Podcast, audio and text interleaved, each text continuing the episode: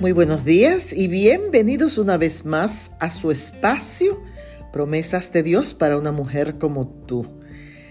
En el libro de Isaías, el capítulo 30 y el verso 9, leemos lo siguiente.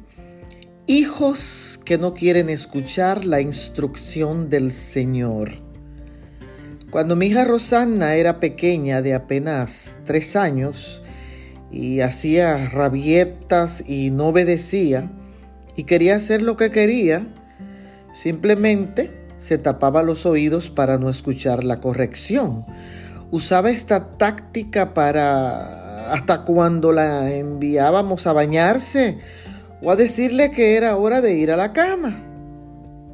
En las escrituras encontramos historias de personas que no querían escuchar la voz de Dios.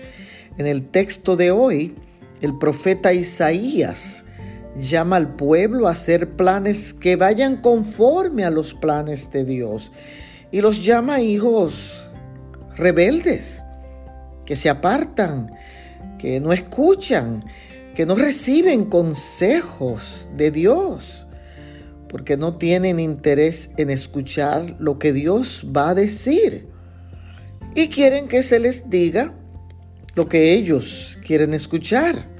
Como terapeuta familiar, yo recibo esta presión cuando el cliente quiere escuchar lo que les resulta fácil, sin esforzarse y sin importar las consecuencias de la verdad. Así que en el día de hoy quiero animarte a que escuches la instrucción de Dios. Bendiciones.